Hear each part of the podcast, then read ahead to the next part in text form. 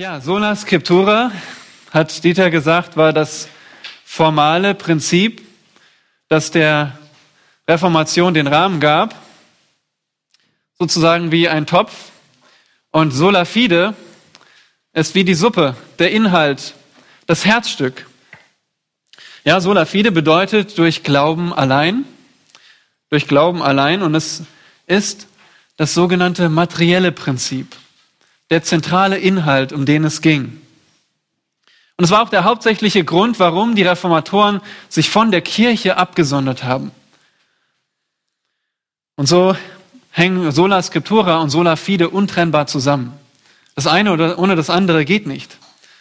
Sola Scriptura ist die Autorität, auf der sich Sola Fide, die Lehre von der Rechtfertigung durch den Glauben, gründet. Und was war diese Frage, dieses materielle Prinzip? Nun, die Frage ist, können Sünder durch den Glauben allein gerechtfertigt werden oder braucht es zusätzlich Werke? Und da sehen wir schon, dass es nicht irgendwie um ein abstraktes Thema geht. Es geht hier um dich und mich in unserer Beziehung zu dem heiligen Gott. Gott ist vollkommen, perfekt und wir sind gefallene Sünder. Wir verdienen das Gericht Gottes. Wir verdienen ewige Strafe. Und wie können wir vor Gott gerecht bestehen? Wie können wir vor Gott gerecht dastehen? Die Antwort der Reformatoren lautete sola fide. Und da kommen wir schon zu unserer Definition von sola fide. Was heißt das eigentlich? Wir haben schon gelernt, das ist irgendwie lateinisch und sola fide steht im Ablativ. Anders ausgedrückt, es geht um das Instrument. Das Instrument, das Instrument, um mit Christus vereint zu werden und das Instrument, um gerechtfertigt zu werden. Und dabei geht es um eine erstrangige Lehre. Es ist nicht irgendwie so eine zweitrangige Lehre, wo man als Gläubige sich ja äh, unterschiedlicher Meinung sein kann. Nein, hier geht es um eine erstrangige Lehre. Es geht um ewiges Leben und ewigen Tod. Es geht um das wahre Evangelium. Und wir machen das heute so, dass wir dieses Prinzip ausführen in drei Punkten. Zuerst, durch den Glauben werden wir mit Christus vereinigt. Ja? Und zweitens, durch den Glauben werden wir in Christus gerechtfertigt. Und dann drittens müssen wir verstehen, was eigentlich Glaube ist. Was ist durch den Glauben? Also das ist so der Fahrplan. Und wenn ihr irgendetwas mitnehmen sollt, dann diese Definition. Allein durch den Glauben wird der Sünder mit Christus vereinigt und in Christus gerechtfertigt. Ja? Wenn ihr das nachher aufsagen könnt, dann habe ich mein Ziel erreicht. Das bedeutet sola fide.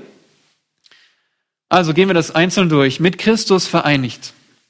Ich werde es immer so machen, dass ich erst darstelle, was die Reformatoren gesagt haben. Und dann prüfen wir das anhand der Bibel. Ich hoffe, ihr habt alle eure Bibeln dabei und wir können das prüfen. Also Luther war überzeugt, dass der Glaube mit Christus vereint. Zum Beispiel 1520 hat er geschrieben, in der von der Freiheit eines Christenmenschen, der Glaube, Zitat, vereinigt auch die Seele mit Christus, wie eine Braut mit ihrem Bräutigam. Aus dieser Ehe folgt, wie St. Paulus sagt, dass Christus und die Seele ein Leib werden.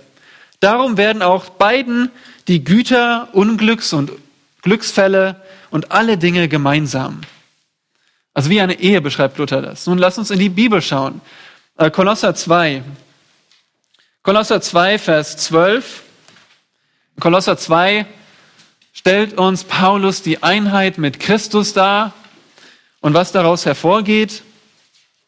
Und in Vers 12, das ist hier mitten im Satz, aber er hat gesagt, mit Christus seid ihr begraben in der Taufe. Das ist nicht die Wassertaufe, sondern mit Christus seid ihr eins gemacht. Gott hat euch in Christus hineinversetzt, mit ihm vereinigt. Und dann sagt er, Vers 12, in ihm, das ist in Christus, seid ihr auch mit auferweckt worden. Durch den Glauben an die Kraftwirkung Gottes, der ihn aus den Toten auferweckt hat. So viel drin. In ihm, in Christus sind wir mit auferweckt. Das bedeutet, wir sind mit ihm eins gemacht, mit seiner Auferstehung. Christus ist auferstanden, Amen. Er ist auferstanden und wir sind mit ihm zusammen auch auferweckt worden. Wir sind eins mit ihm, okay? Aber wie? Das Instrument, schaut es euch an. Durch den Glauben. Der Glaube ist das Instrument. Und es ist nicht irgendein Glaube, nicht ein Glaube an sich selbst, nicht ein Glaube an den Glauben, sondern es ist der Glaube an die Kraftwirkung Gottes. Wörtlich der Glaube, der an die Kraftwirkung Gottes glaubt. Der Glaube, der an die Auferstehung Jesu Christi glaubt. Dieser Glaube vereint dich mit Christus. Und als Symbol der Ehering, mein Ehering als Symbol, wir sind mit Christus vereinigt. Ja, das ist unser Symbol heute für die Vereinigung mit Christus. Und das ist die Grundlage für die Rechtfertigung. Da sind wir auch schon bei der Rechtfertigung. Wir sind allein durch den Glauben sind wir mit Christus vereinigt und in ihm gerechtfertigt.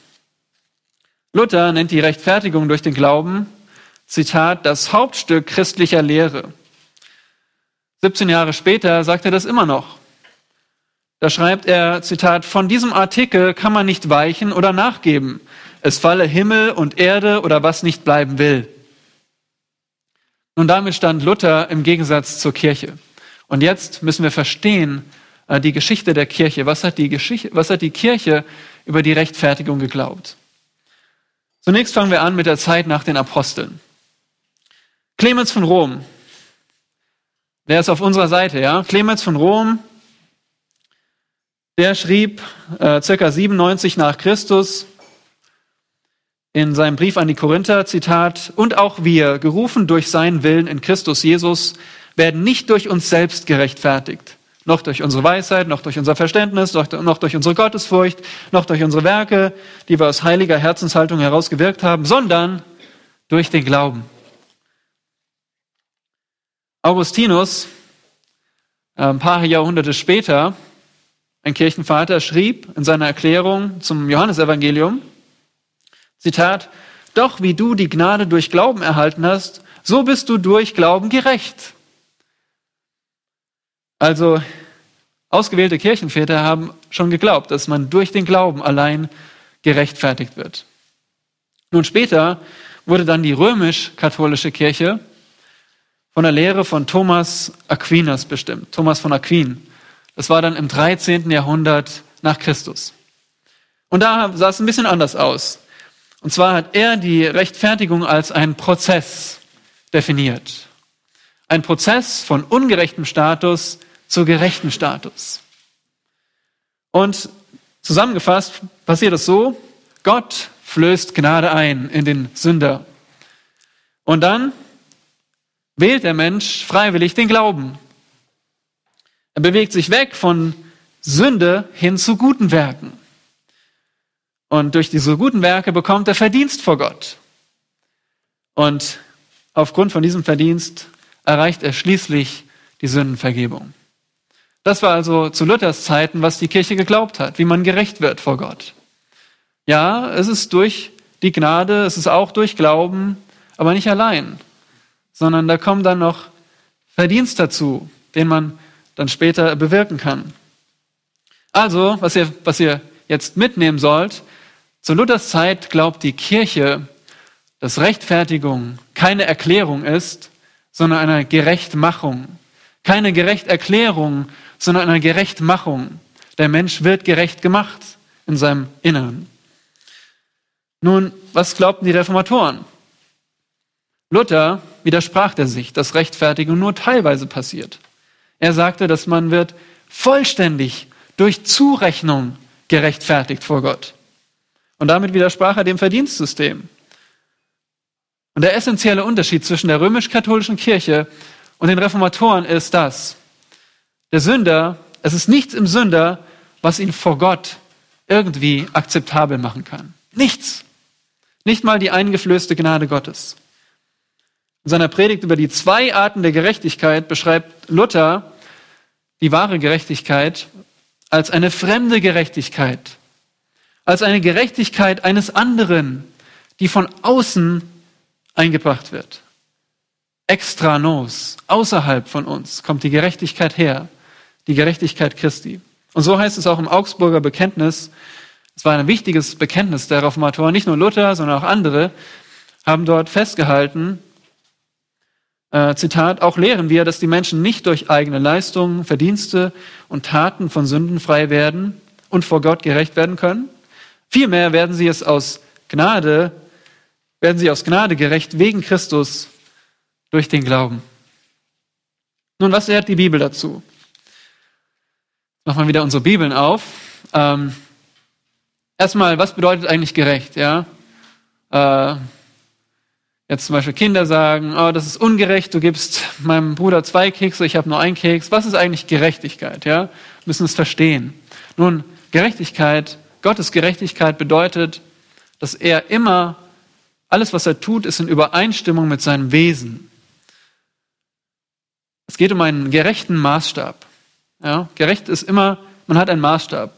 Der kleine Junge sagt, mein Maßstab ist, jeder von uns muss gleich viele Kekse bekommen. Nun, der höchste Maßstab ist Gottes Maßstab. Er ist nicht außerhalb von Gott, sondern er ist in seinem Wesen enthalten. Und gerecht ist, wenn man übereinstimmt mit Gottes perfekten Maßstab. Gerecht ist man, wenn man mit Gottes perfekten Maßstab übereinstimmt. Was bedeutet rechtfertigen in der Bibel? Nun, im Alten Testament das hebräische Verb Zadek bedeutet rechtfertigen im Gegensatz äh, zu verurteilen. Nur ganz kurz, das sehen wir zum Beispiel in den Sprüchen. Sprüche 17, Vers 15. Wer den Gottlosen rechtfertigt und wer den Gerechten verurteilt, sie alle beide sind dem Herrn ein Gräuel. Ihr seht schon, rechtfertigen hier bedeutet nicht gerecht machen, sondern das Gegenteil von verurteilen. Den Gottlosen rechtfertigen heißt nicht, ihn gerecht zu machen, sondern zu sagen, du stiehlst, du mordest und trotzdem bist du akzeptiert. Rechtfertigen im Alten Testament ist hier das Gegenteil von verurteilen. Das Neue Testament, das griechische Verb dikaiao, bedeutet gerecht sprechen oder für gerecht erklären. sehen wir zum Beispiel ähm, in 1 Timotheus 3, Vers 16, das ist diese Hymne über Christus und da steht über Christus, er ist gerechtfertigt im Geist. Nun, wer von euch würde mir erzählen wollen, dass Christus irgendwann gerecht gemacht wurde? Wenn Christus, wenn rechtfertigen bedeutet, Christus wurde gerecht gemacht, da gab es einen Zeitpunkt, wo Christus nicht gerecht war. Und das ist Irrlehre. Aber das lehrt die Bibel auch nicht.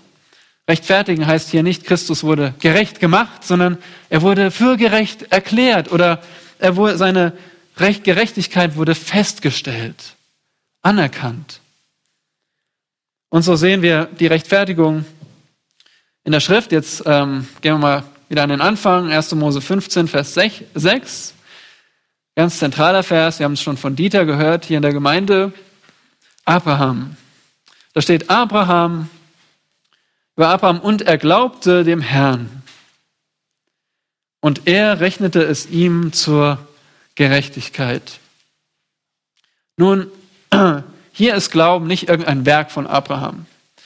Das Wort äh, Glauben steht hier im Perfekt. Das bedeutet, äh, das war nicht eine bestimmte Tat, sondern Abraham war zu diesem Zeitpunkt schon von Glauben charakterisiert. Er hat nicht da erst angefangen zu glauben und Gott hat dann gesagt, super, du hast jetzt geglaubt, das ist jetzt äh, bist du gerecht, sondern Abraham war vorher schon ausgezogen aus seinem Land. Er hatte seinen Glauben schon bewiesen. Er, er war davon charakterisiert, von dieser Haltung, ich vertraue Gott. Und deswegen ähm, steht hier, er glaubte. Er war schon davon charakterisiert. Und jetzt steht hier, und er rechnete es ihm zur Gerechtigkeit. Da gab es kein Werk in Abraham. Er wurde, Gerechtigkeit wurde ihm angerechnet. Nun gehen wir weiter ins Neue Testament. Was hat Christus dazu gesagt? Ganz zentrale Stelle in Lukas 18. Lukas 18, das ist das Gleichnis von einem Pharisäer und einem Zöllner. Ihr kennt das. Warum hat Jesus dieses Gleichnis erzählt? Nun, es gab da einige, die auf sich selbst vertrauten, dass sie gerecht seien, Vers 9, und die übrigen verachteten. Ganz interessant übrigens, gute Anwendung für uns. Wenn wir irgendjemanden verachten, wenn ihr irgendjemanden verachtet, dann liegt es daran, dass ihr ähm, auf euch selbst vertraut, dass ihr selbstgerecht seid. Und so waren diese äh, Pharisäer. Sie haben auf sich selbst vertraut, waren selbstgerecht und deswegen haben sie andere verachtet. Zum Beispiel diesen Zöllner. Und dieser Zöllner, was tut er in Vers 13? Er schlägt sich an die Brust und sprach, O Gott, sei mir, dem Sünder, gnädig. Da sagt der Herr Jesus, ich sage euch, Vers 14, dieser ging gerechtfertigt hinab in sein Haus vor jenem, vor dem anderen, der sich selbst erhöht hat. Denn jeder, der sich selbst erhöht, wird erniedrigt werden. Wer sich aber selbst erniedrigt, wird erhöht werden. Das Wort gerechtfertigt hier ist passiv. Es war kein Werk, er wurde gerechtfertigt. Zweitens, es ist sofortig. Er wurde gerechtfertigt in diesem Moment. Drittens, es ist eine vervollständigte Handlung. Kein Ende von einem Prozess. Es ist diese Gerechterklärung. Er hat ja nichts mehr getan. Der hat sein Gebet gesprochen ist aufgestanden. Da war kein Werk. Kommen wir zu den Aposteln, zu, ähm, zu Paulus, Römer 1, Vers 17. Der Vers, der in Luthers Leben so einen großen Einfluss hatte. Da steht, denn Gottes Gerechtigkeit wird darin, was ist darin? Das Evangelium in Vers 16. Denn Gottes Gerechtigkeit wird darin, in dem Evangelium offenbart, aus Glauben zu Glauben. Wie geschrieben steht, der Gerechte aber wird aus Glauben leben. Wieder, die Gerechtigkeit kommt durch den Glauben. Paulus zitiert hier Habakkuk 2, Vers 4. Wenn ihr euch den ursprünglichen Kontext anseht, da geht es nicht so sehr darum, dass jetzt ein Mensch, ein Gläubiger gerecht gesprochen wird, sondern da geht es darum, dass der Gerechte ein, sein Glaube ist sein Lebensstil, seine Treue zu Gott. Und durch diese Treue zu Gott hat er ein erfülltes und bewahrtes Leben. Paulus wendet den Vers an, ja. Er wendet diese Wahrheit an und geht darüber hinaus und sagt, nicht nur hat man durch einen gläubigen Lebensstil ein erfülltes Leben, nein, durch den Glauben hat man auch Leben an sich, ewiges Leben. Ja? Das kommt durch den Glauben. Und so, wir könnten weitergehen, Römer 3, Römer 4. Römer 4 ist noch wichtig, alles wichtig, aber Römer 4 steht hier heraus, da ähm, erklärt Paulus die Rechtfertigung und er verwendet wieder Abraham als Beispiel, Römer 4, Vers 3. Abraham aber glaubte Gott, es wurde ihm zur Gerechtigkeit gerechnet. Und dann sagt er in Vers 5, dem aber, der nicht Werke vollbringt, sondern an den glaubt, der, an den, Gottlo der den Gottlosen rechtfertigt, wird sein Glaube zur Gerechtigkeit gerechnet. So Abraham, da haben wir es schon gesehen, sein Glaube wurde zur Gerechtigkeit gerechnet. Und dann sagt er noch David, da war es genauso. David hat in Psalm 32 gebetet, glückselig der Mann, dem der Herr die Sünde nicht zurechnet. Es geht nicht um ein Gerechtmachen, sondern um ein Anrechnen von Gerechtigkeit und nicht zurechnen von Sünde. Ein Vers, den ich noch betonen möchte, Römer 8, Vers 4 und Vers 33. Was bedeutet rechtfertigen? Durch den Glauben. Nun, hier steht, wer wird gegen Gottes auserwählte Anklage erheben? Gott ist es, der rechtfertigt. Wer ist es, der verdamme? Also, Quizfrage, was ist das Gegenteil von rechtfertigen? Verdammen. Wieder sehen wir, das ist ein Urteil. Es geht um ein Urteil, ja? Verdammt oder gerechtfertigt. Und wir könnten unsere Tour weitermachen bei 2. Korinther 5, Vers 21. Dieser wunderbare Tausch den Christus, Christus, der Sünde nicht kannte, hat er für uns zur Sünde gemacht, damit wir Gottes Gerechtigkeit würden in ihm. Rechtfertigung ist ein Tausch. Da ist Christus, der Sünde nicht kannte. Und da sind wir voller Sünde. Und jetzt nimmt er unsere Sünde. Er wurde zur Sünde gemacht, behandelt wie ein Sünder. Und wir wir, wir werden gerechtfertigt. Wir bekommen die Gerechtigkeit angerechnet. Und diese Gerechtigkeit kommt außerhalb vom Sünder. Philippa 3, das ist unsere Vorerst letzte Stelle. Philippa 3, Vers 9. Wunderbar. Könnte man sich auch hinein vertiefen. Da steht, in ihm, Paulus sagt, ich achte alles für Dreck, damit ich Christus gewinne und in ihm, in Christus gefunden werde. Indem ich nicht meine Gerechtigkeit habe, die aus dem Gesetz ist, sondern die durch den Glauben an Christus ist. Die Gerechtigkeit aus Gott durch den Glauben. Wo kommt die Gerechtigkeit her? Aus Gott, von Gott, von Christus. Wie kommt sie zu uns? Durch den Glauben. Da steht's. Also, wir können zusammenfassen. Die Schrift lehrt, dass Rechtfertigung nichts mit Erneuerung zu tun hat. Keine Erneuerung des Sünders. Keine charakterliche Veränderung. Keine Heiligung. Keine Gerechtmachung. Rechtfertigung ist eine zweiseitige Erklärung. Okay?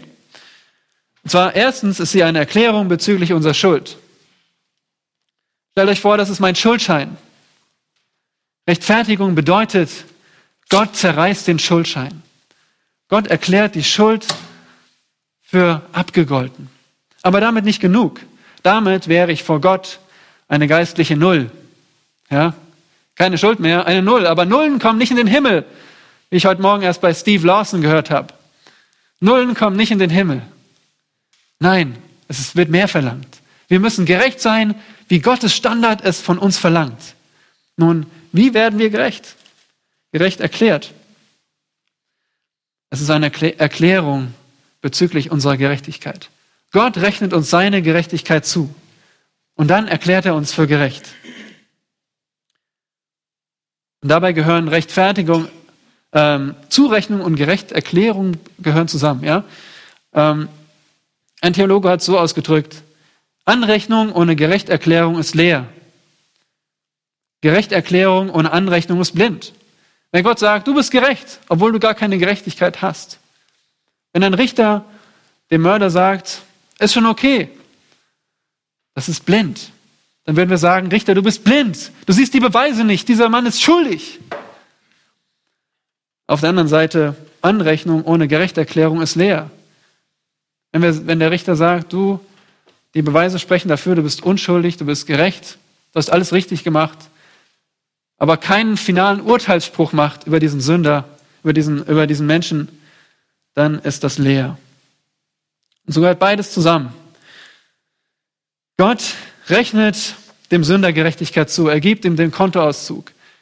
Die Gerechtigkeit Christi auf deinem Konto. Ja? Und dann erklärt er den Gläubigen vor seinem Richterstuhl für gerecht. Gott rechnet dem Sünder Gerechtigkeit zu, haben wir gesehen. Und wenn er sein Vertrauen auf Christus setzt und glaubt, dann erklärt Gott den Sünder vor seinem Richterstuhl in einem juristischen Akt für alle Zeiten für gerecht. Er versetzt ihn in einen gerechten Status, der über jedes Gericht erhaben ist. Da gibt es keinen obersten Gerichtshof mehr, der sagen kann, warte mal, der ist aber doch nicht gerecht. Es ist das vorgezogene, vor, vorgezogene Urteil des letzten Gottesgerichts. Das jüngste Gericht hat für den Gläubigen, der auf Christus vertraut, schon stattgefunden. Gott sagt, du bist gerecht für alle Zeit. Nun, wie ist das mit einem Konsens? Können wir uns damit mit der römisch-katholischen Kirche einigen? Die römisch-katholische Kirche, wie Dieter gesagt hat, reagierte auf die Reformation mit dem Konzil von Trient. Und dort haben sie Rechtfertigung definiert als einen Prozess. Äh, Glaube allein reicht nicht. Es braucht außerdem Hoffnung, Liebe, Taufe, Gehorsam. Erst dann kann man gerecht erklärt werden. Auch in den letzten Jahrzehnten gab es gemeinsame Erklärungen von lutherischen und römisch-katholischen Theologen. Und auch sie haben sich geeinigt. Und Rechtfertigung als ein Prozess in den Konsens aufgenommen. Eine schrittweise Verbesserung des Menschen. Nun, es gibt keinen Konsens mit der römisch-katholischen Kirche. John MacArthur schreibt, die katholische Lehre leugnet, dass Gott den Gottlosen rechtfertigt, ohne ihn zuerst gerecht zu machen. Gute Werke werden darum die Grundlage der Rechtfertigung. Und Werke als Grund für die Rechtfertigung ist ein anderes Evangelium. Rechtfertigung durch Glaube plus Werke ist schon die Lehre, für die Israel verdammt wurde. Nun, was ist mit der evangelischen Kirche heute? Luther rang mit der Lehre der Rechtfertigung. Und wir haben es schon gesehen von Anfang an. Warum? Nicht, weil es irgendwie, ach, weil er so, so Spaß hatte an Theologie, ja. Weil er halt einfach Bücher gelesen hat und, und das so sein Hobby war, ja. Nein, er wusste, er steht vor Gott, dem Richter. Er ist schuldig vor Gott. Ich will, ich will Vergebung haben. Wo kriege ich Barmherzigkeit her? Nun, die EKD, die Evangelische Kirche Deutschlands, hat Gott als Richter abgeschafft. Im Grundlagentext, den auch Dieter zitiert hat, in diesem Grundlagentext zu 500 Jahre Reformation, heißt es, Zitat, uns ist auch das übersteigerte spätmittelalterliche und in der reformatorischen Bewegung meistens beibehaltene Bild von Gott als einem Gerichtsherrn, der wie ein absolutistischer Monarch unumschränkt herrscht, tief problematisch geworden. Es entspricht in seiner Einseitigkeit weder dem, was Jesus von Nazareth über seinen Vater lehrt, noch dem, was viele Passagen des Alten Testaments über den Gott Israels verkünden. Also Gerichtsbild von Gott, das ist, das ist alt, abgeschafft. Wir sind moderne Menschen. Es gibt keinen Gott der Richter. außerdem, Jesus von Nazareth hat es auch nicht gelehrt. Der hat einen Gott der Liebe gepredigt, der einfach sagt, ihr seid alle okay. Luther fürchtete die Hölle. Die EKD hat die Hölle abgeschafft. Zitat, was kann das für Menschen des 21. Jahrhunderts bedeuten, die nicht so sehr von Ängsten vor einer Hölle nach dem Tod geprägt sind, sondern eher, sondern eher die Hölle auf Erden fürchten, die Menschen nur allzu häufig füreinander sind? Das, worum es wirklich geht, ist doch die Hölle auf Erden. Dass die Menschen sich abschlachten, dass sie sich hassen, dass sie Flüchtlingsheime an, anzünden. Das ist, worum es geht. Nicht um die Hölle nach dem Tod. Lass das sein. Wir sind im 21. Jahrhundert. Sie sagen, man müsse die Erfahrung der Rechtfertigung neu plausibilisieren. Also verständlich machen. Rechtfertigung verstehen wir nicht als Rettung vor der Hölle, sondern Liebe, Anerkennung, Würdigung, Vergebung, Freiheit. Gott liebt uns trotz Schwächen. Gott vergibt denen, die ihre Schuld fühlen. Gott befreit uns von Selbstbezogenheit. Nun, was ist das Problem dabei? Die Rechtfertigungslehre von heute ist menschbezogen. Und sie hat Gott als heiligen Gott abgeschafft. Weswegen wir Gerechtigkeit, Rechtfertigung brauchen, ist doch, weil wir vor Gottes Heiligkeit nicht bestehen. Das ist das Problem. Das ist die Sünde. Und daraus erwächst all das Leid in dieser Welt. Daraus erwächst der Hass auf Flüchtlinge zum Beispiel. Aber der Kern ist unsere kaputte Beziehung zu dem Schöpfer. Und darum geht es in der Rechtfertigung. Und Jesus hat übrigens auch ge, äh, gepredigt, dass Gott heilig ist, dass er richten wird und dass es eine Hölle gibt. Nun, was ist unsere Botschaft heute? Gott ist heilig. Er wird richten. Es gibt eine Hölle. Und du brauchst nicht mehr Anerkennung.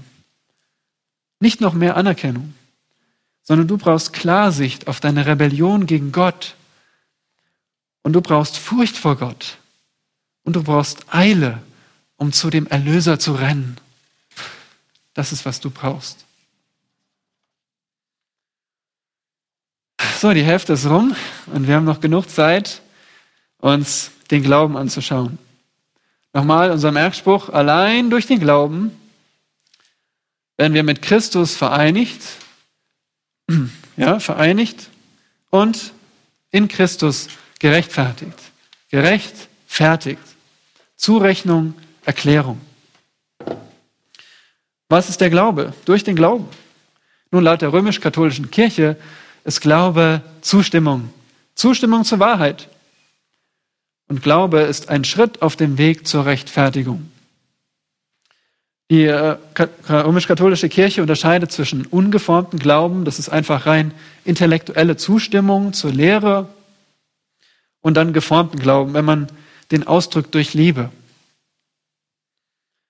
Kurz gesagt, es beginnt damit, dass man zustimmt, dass das Christentum wahr ist. Dann empfängt man das Sakrament der Taufe. Dann bekommt man geistliches Leben. Und dann wird man schon mal vorerst gerechtfertigt. Aber dann kommt noch die Anwendung des Glaubens, dieser geformte Glaube, der sich jetzt durch Liebe zeigt. Und dann kriegt man echten Verdienst und wird schließlich gerechtfertigt zum zweiten Mal und bekommt ewiges Leben. Nun, was glaubten die Reformatoren?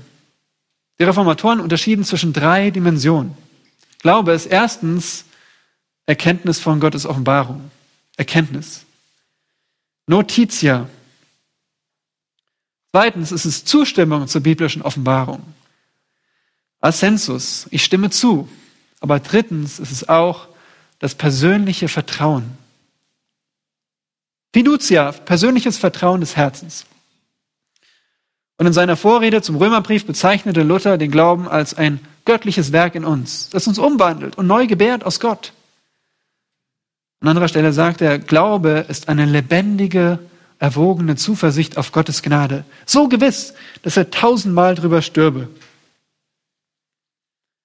Auch im Augsburger Bekenntnis heißt es, Glaube ist nicht im Sinne von einer Kenntnisnahme von Fakten zu verstehen, sondern im Sinne von Vertrauen. Also ihr bekommt die Botschaft, oder? Es geht nicht nur um ein rein intellektuelles Zustimmen, intellektuelles Zustimmen, sondern um das Vertrauen auf eine Person, persönliches Vertrauen. Und das Vertrauen ist notwendig, um gerechtfertigt zu sein.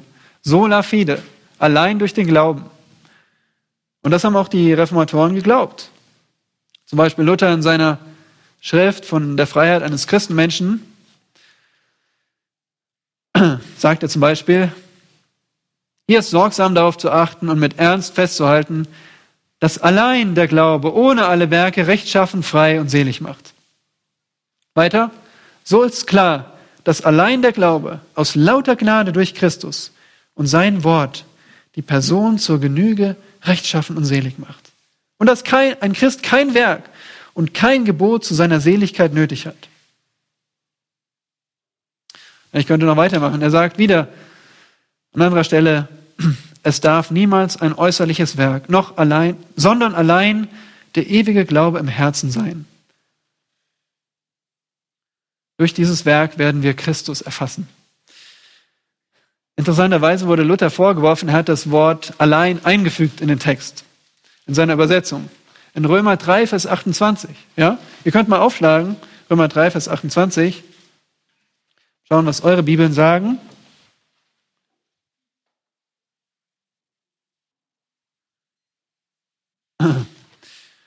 Ich habe hier gleich zwei Übersetzungen.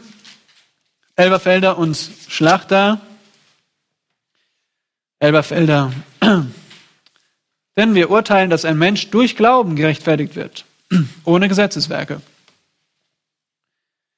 Und hier in der Schlachter, so kommen wir nun zu dem Schluss, dass der Mensch durch den Glauben gerechtfertigt wird, ohne Werke des Gesetzes. Kein Wörtchen allein. Luther hat in seiner Übersetzung das Wort allein eingefügt. Durch den Glauben allein. Steht übrigens immer noch in der Luther 84. Nun, ihm wurde vorgeworfen, du hast ein Wort hinzugefügt zur Bibel. Aber Luther argumentiert, erstens, es ist der Sinn des Kontextes und zweitens, es ist die Art der Sprache. Zum Beispiel, er sagt, das ist wie der Satz, der Bauer bringt Korn und kein Geld. Der Bauer bringt Korn und kein Geld. Das eine wird bejaht, das andere verneint. So könnte man auch sagen, der Bauer bringt Korn allein und kein Geld. Das ist der Sinn. Das eine bringt er, das andere nicht. Du wirst gerechtfertigt durch den Glauben und nicht durch Werke. Allein durch den Glauben. Wie Dieter gesagt hat, das eine schließt das andere aus. Durch den Glauben schließt Werke aus. Wir können nicht auf unsere Werke pochen. Nun, was sagt die Bibel über den Glauben? Was ist der Glaube überhaupt? Wichtig, oder? Wir sagen häufig, Ich glaube. Ich glaube an Christus. Was heißt Glauben? Was heißt Glauben? Rettender Glaube ist nicht Glaube an sich selbst. Nicht Glaube an sich selbst oder Glaube an eine Entscheidung. Ich habe mich entschieden. Ich habe mich mal entschieden vor 15 Jahren für Christus. Glaube ist kein Glaube an eine Entscheidung. Ist auch kein Glaube an ein Übergabegebet. Ja, ich habe dieses Übergabegebet gesprochen. Und darauf gründet sich mein Glaube. Nein. Glaube ist auch kein Anerkennen von, nicht allein das Anerkennen von historischen Tatsachen. Da beginnt der Glaube, aber es ist nicht genug zu sagen, ja, Christus hat gelebt, ja, Christus ist am Kreuz gestorben, ja, Christus ist auferstanden. Allein das zu bejahen ist noch kein Glaube, der rettet. Was ist rettender Glaube? Nun, lassen wir doch mal den Apostel sprechen, der das auch in seinem Evangelium zum Ziel gemacht hat, damit ihr wisst, oder beziehungsweise, wie hat Johannes ausgedrückt, es ist nicht auswendig, Johannes 20, diese aber sind geschrieben, damit ihr glaubt, dass Jesus der Christus ist, der Sohn Gottes, und damit ihr glaubend Leben habt in seinem Namen. Durch den Glauben haben wir Leben. Wir müssen wissen, was Glauben ist. Vier Aspekte im Johannesevangelium. Erstens, Glauben ist Erkenntnis der Tatsachen. Glaube ist Erkenntnis der Tatsachen. Johannes 8, Vers 24. Johannes 8, Vers 24. Jesus sagt, daher sagte ich euch, dass ihr an euren Sünden sterben werdet, sagt er zu den Juden. Denn wenn ihr nicht glaubt, dass ich es bin, so werdet ihr in euren Sünden sterben. Wörtlich steht hier ego emi. Wenn ihr nicht glaubt, dass ich bin, in anderen Worten, wenn ihr nicht glaubt, dass ich der ich bin bin, wenn ihr nicht glaubt, dass ich Yahweh bin, wenn ihr nicht glaubt, dass ich der Christus bin, dann habt ihr kein Leben. Glaube beginnt damit, dass du erkennst, Christus ist der Messias. Er ist Gott. Jesus ist Gott. Es ist nicht weniger als das. Zweitens, es ist Annahme der Belege. Die Belege ist die Schrift. Keiner glaubt, der nicht die Schrift anerkennt, wie, wie Dieter gesagt hat. Sola Scriptura, da beginnt alles. Das ist das Fundament, der Rahmen. Johannes 5, Vers 46. Was ist Glaube? Jesus sagt, denn wenn ihr Mose glaubtet, so würdet ihr mir glauben, denn er hat von mir geschrieben. Wenn ihr aber seinen Schriften nicht glaubt, wie werdet ihr meinen Worten glauben? Wenn ihr Mose glaubt, dann glaubt ihr auch meinen Worten. Wenn ihr das Alte Testament glaubt, dann glaubt ihr auch das Neue Testament. Die ganze Schrift. Glauben ist nicht nur erkennen, sondern auch annehmen. Die Schrift annehmen. Es ist wahr. Es ist die einzige Offenbarung.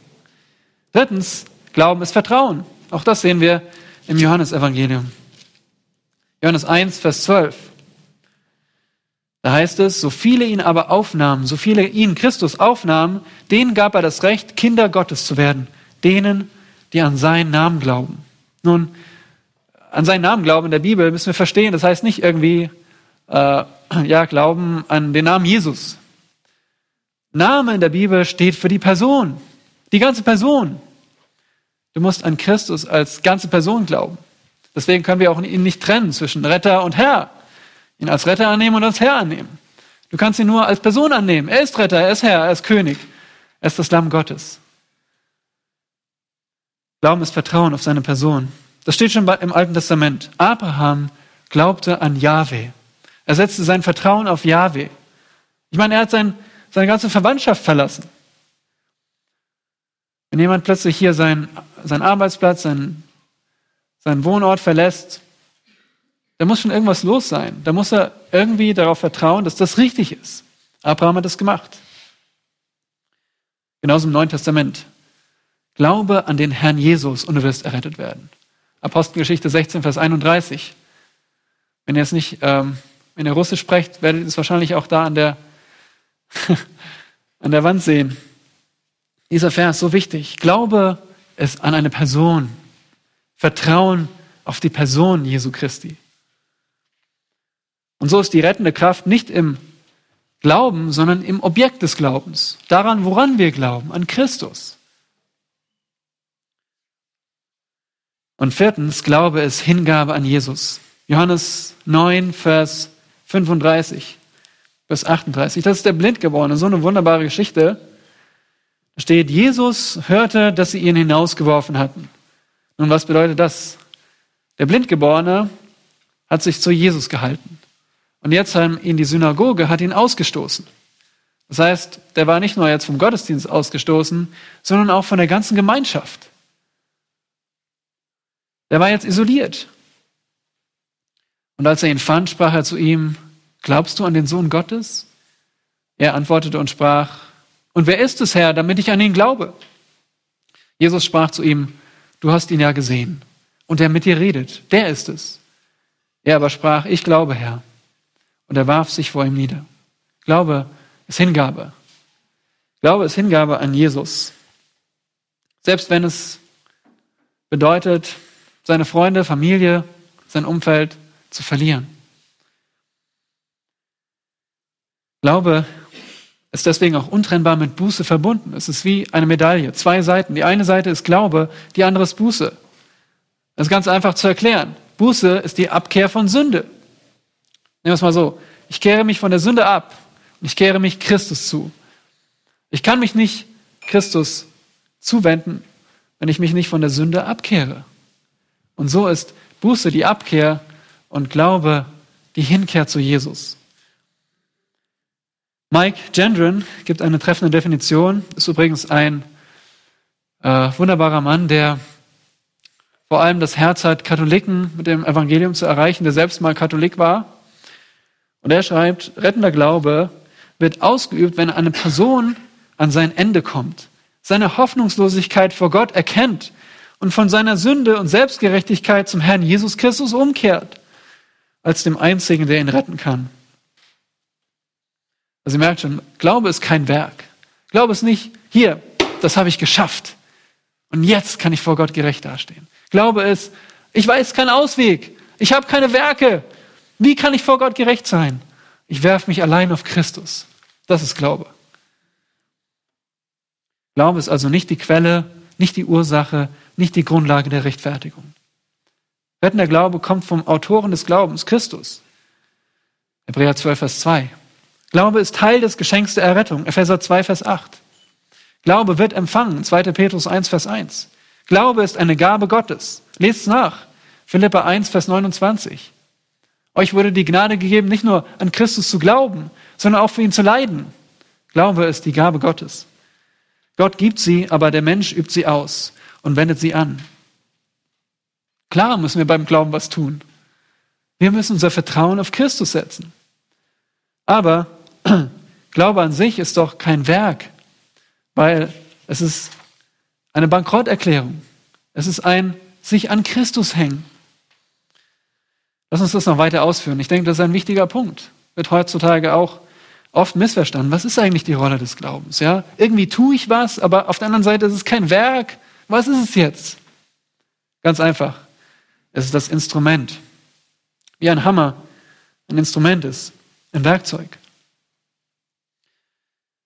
Wenngleich Gott die Rechtfertigung schon vorherbestimmt hat in seinem ewigen Ratschluss, so ist der Mensch doch nicht gerechtfertigt, bis er sein Glauben auf Christus setzt. Das lehrt Paulus in Galater 2, Vers 16. Galater 2, Vers 16. Ja, wie passt es zusammen mit Gottes Vorherbestimmung? Steht in Galater 2, Vers 16, doch weil wir erkannt haben, dass der Mensch nicht aus Werken des Gesetz, Gesetzes gerechtfertigt wird, sondern durch den Glauben an Jesus Christus, und jetzt kommt's, so sind auch wir an Christus gläubig geworden, damit wir aus dem Glauben an Christus gerechtfertigt würden und nicht aus Werken des Gesetzes, weil aus Werken des Gesetzes kein Fleisch gerechtfertigt wird. Also beachtet hier die Reihenfolge. Wir sind gläubig geworden. Wozu? Damit. Damit wir gerechtfertigt sind. Damit wir gerechtfertigt würden. Also, dieser Vers zeigt, dass der Zweck des Glaubens die Rechtfertigung ist. Vorher nicht gerechtfertigt. Glauben jetzt gerechtfertigt. Also es gibt einen Zeitpunkt, wo der Sünder, den Gott erwählt hat, nicht gerechtfertigt ist. Aber dann glaubt er und dann er, wird er gerechtfertigt. Also Rechtfertigung passiert zum Zeitpunkt des Glaubens. Gott benutzt dieses Instrument. Ich sollte nicht den Hammer nehmen, ich habe nämlich ein besseres. Ein Seil. Stellt euch vor, das ist ein Kletterseil. Ja? Jemand geht klettern und er fixiert das Seil und er hängt sich mit seinem ganzen Gewicht daran. Er hängt an einer, an einer Felswand. Und das Einzige, was ihn festhält, ist dieses Seil. Er vertraut darauf. Er sagt nicht nur im Geschäft, okay, das, das Seil, das, das hält ähm, 200 Kilo aus, also hält es mich aus. Nein, er probiert es aus. Er nimmt es, er hängt sich mit seinem ganzen Gewicht dran. Und wenn du das tust, zu diesem Zeitpunkt, sagt die Schrift, wirst du gerechtfertigt. Glaube ist das Instrument. Glaube ist nicht die Quelle der Rechtfertigung, das Instrument. Nun, warum ist es gerade Glaube das Instrument? Glaube, erstens, Glaube bringt die persönliche Vereinigung mit Christus. Haben wir schon gesehen, ja? Durch den Glauben werden wir vereinigt mit Christus. Deswegen ist der Glaube das Instrument. Durch den Glauben macht Gott uns mit Christus eins. Zweitens, Glaube ist aktiv, Christus anzunehmen, aber passiv Rechtfertigung zu empfangen. Glaube ist ein Empfänger, kein Arbeiter, keiner, der wirkt, ein Empfänger. J.C. Ryle beschreibt es treffend.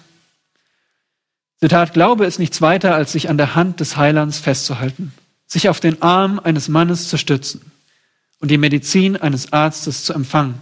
Er gibt nichts, trägt nichts bei, zahlt nichts, vollbringt nichts. Durch Glauben ist das Rühmen ausgeschlossen. Römer 3, Vers 27. Glaube ist einfach völlige Abhängigkeit. Ich hänge mich ganz an Christus.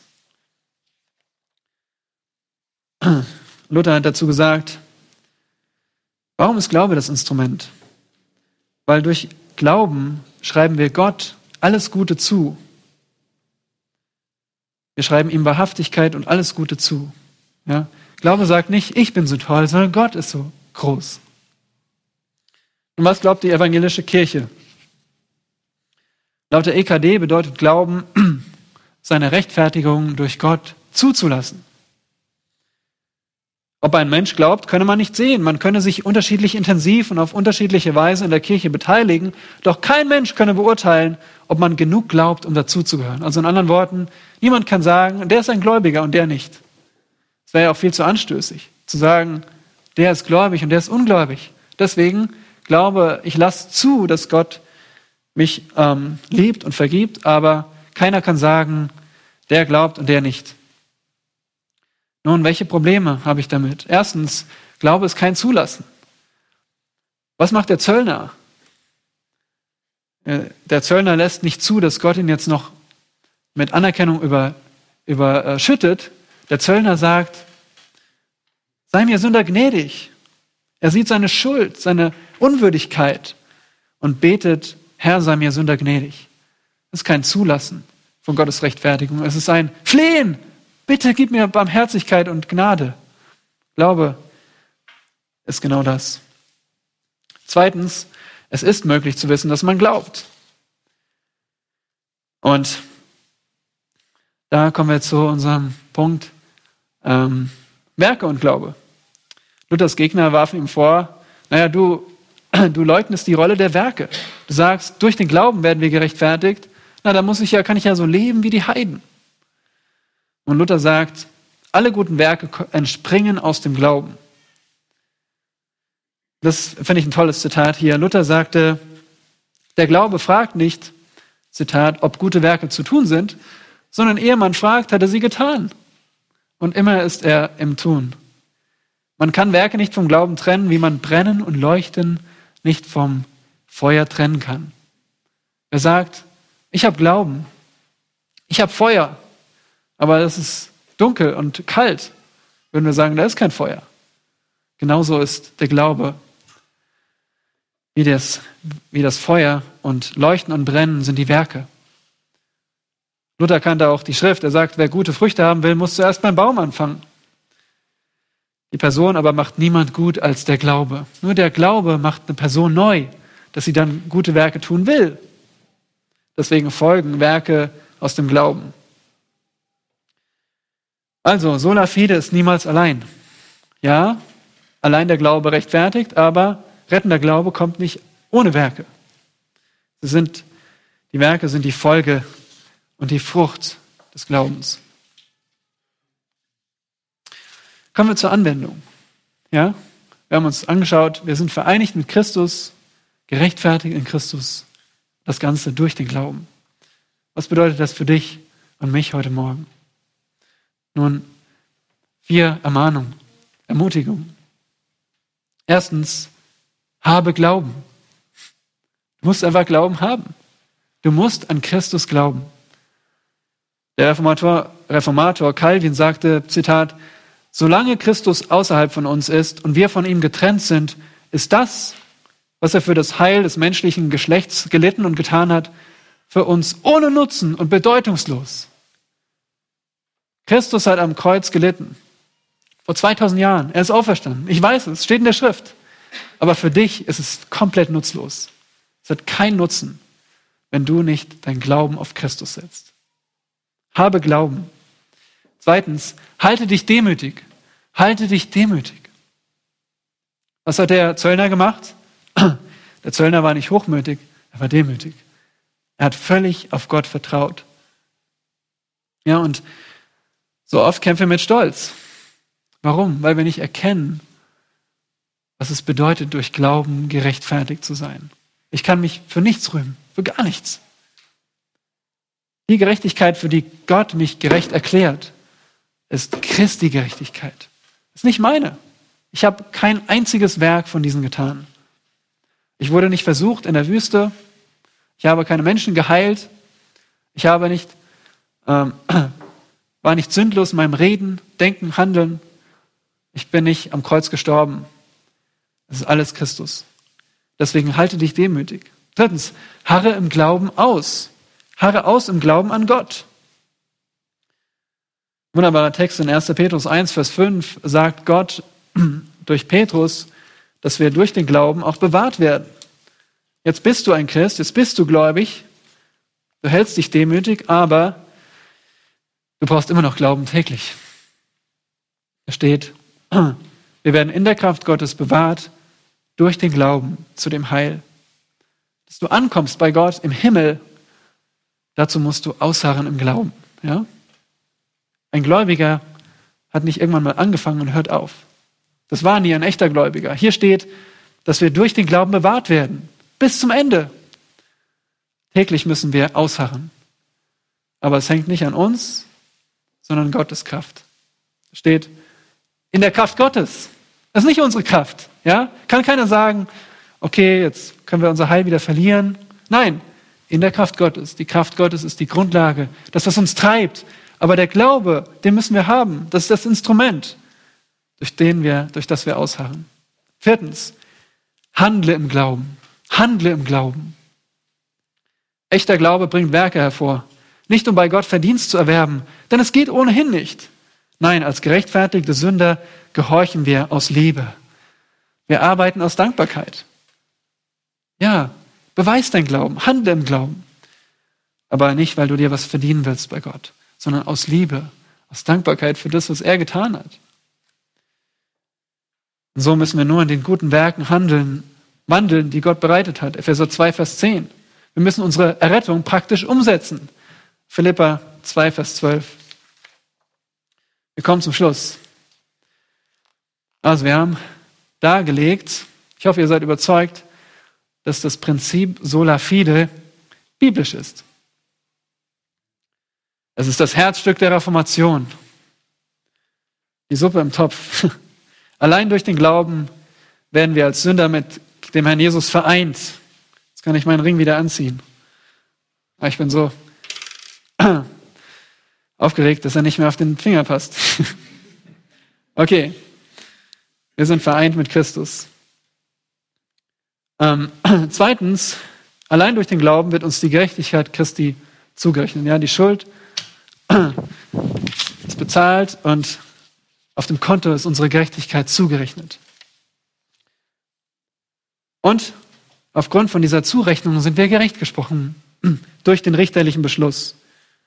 Und schließlich ist der Glaube nicht nur eine intellektuelle Zustimmung zu einem Dogma, sondern es ist das persönliche Vertrauen, sich an Gott hängen, an Christus hängen, in seinem ganzen Leben. Und nicht nur einmal, sondern das ganze Leben. Rettender Glaube bedeutet persönliche Erkenntnis Gottes, haben wir gesehen. Annahme der Schrift, Vertrauen auf den Erlöser und völlige Hingabe an Christus. Wer so glaubt und gerechtfertigt ist, der gehorcht und wirkt Gutes aus Dankbarkeit und Liebe zu Christus. Der nominelle Nachfolger der Reformation, die evangelische Kirche, hat sich von dieser zentralen Wahrheit abgewandt. Wo sind die Männer und Frauen in dieser Zeit, die das wahre Evangelium mutig verkünden und um jeden Preis hochhalten. Wo, wenn nicht hier und heute? Amen. Lass uns beten. Vater, wir sind so überwältigt von deinem Erlösungsplan, wie du durch deinen perfekten Sohn Jesus Christus uns Gerechtigkeit zurechnen kannst und erklären, für uns für gerecht erklären kannst und und wir gar nichts dazu beitragen. Wir nur glauben, auf dich vertrauen. Und wir sind so dankbar, dass, dass du den Glauben schenkst. Denn von Natur aus vertrauen wir nicht auf dich. Wir erkennen nicht dein Wort als allgenügsam an. Wir nehmen es nicht an. Von Natur aus haben wir Ausreden zu sagen, ich glaube nicht an die Bibel. Von Natur aus vertrauen wir nicht auf dich, Herr Jesus Christus, sondern auf uns selbst. Und von Natur aus geben wir uns anderen Dingen hin als dir. Wir leben für andere Dinge als für dich. Ja, wir haben Vertrauen und wir haben Hingabe, wir haben Annahme und wir haben Erkenntnis. Aber wir haben falsche Erkenntnis. Wir nehmen die falschen Dinge an. Wir vertrauen auf die falschen Dinge und wir geben uns den falschen Dingen hin. Und niemand als du kannst uns befähigen, rettenden Glauben zu haben. Und so bitte ich dich, dass wer dich nicht kennt, dass du ihm Gnade schenkst, dich anzunehmen, auf dich zu vertrauen und sich dir mit dem ganzen Leben hinzugeben und sich an das Seil zu hängen. Danke für diesen Tag und für deine Wahrheit, die unverändert steht. Bitte, ja, bitte erhebe du Männer und Frauen, auch aus unserer Mitte, die deinem treu, Wort treu ergeben sind und die für dieses wahre Evangelium in unserer Zeit gerade stehen und es verkünden. In Jesu Namen. Amen.